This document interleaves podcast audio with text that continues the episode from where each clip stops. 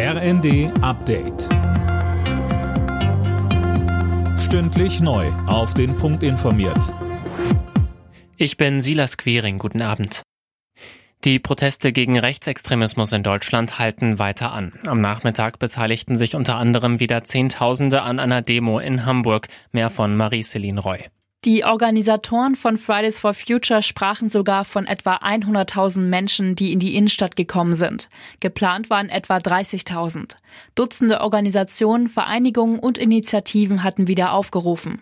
Auch in anderen deutschen Städten war die Beteiligung wieder gut. In Mannheim und Aachen etwa waren es jeweils rund 20.000.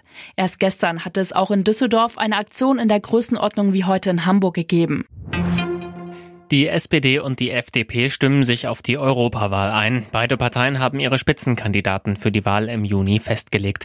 Die Verteidigungsexpertin Strack-Zimmermann führt die FDP-Liste an. Für die SPD geht die ehemalige Bundesjustizministerin Bali ins Rennen.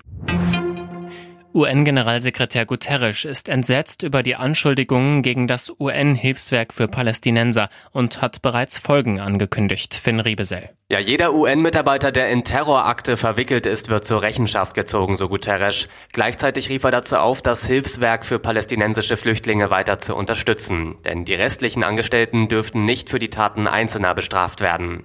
Zwölf Mitarbeiter des Hilfswerks stehen unter Verdacht, am Terrorangriff der Hamas auf Israel beteiligt gewesen zu sein. Mehrere Länder, darunter Deutschland, haben ihre Zahlungen an das Hilfswerk eingestellt.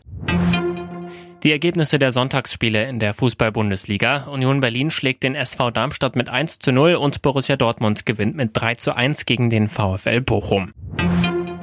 Frankreich hat sich bei der Handball-EM in Deutschland zum Europameister gekürt. Die Franzosen bezwangen Dänemark im Endspiel mit 33 zu 31. Für die deutschen Handballer platzte unterdessen der Medaillentraum bei der Heim-EM. Das DHB-Team unterlag Schweden mit 31 zu 34. Alle Nachrichten auf rnd.de